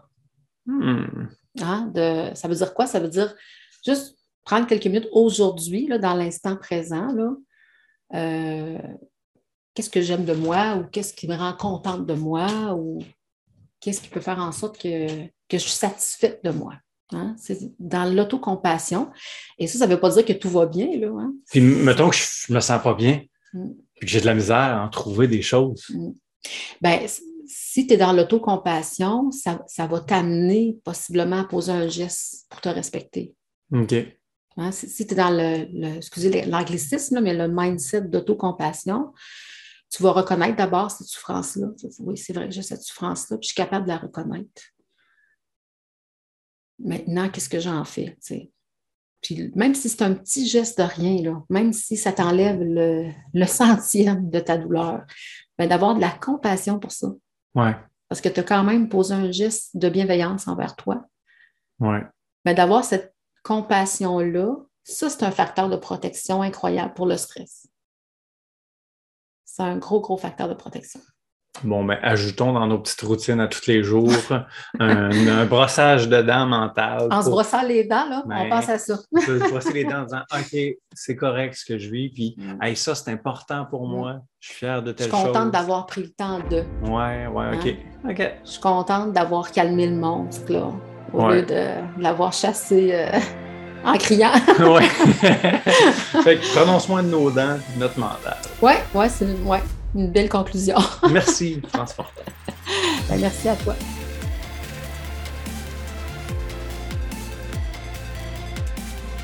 Ok, c'est à ton tour de jouer. Autorise-toi de faire un pas.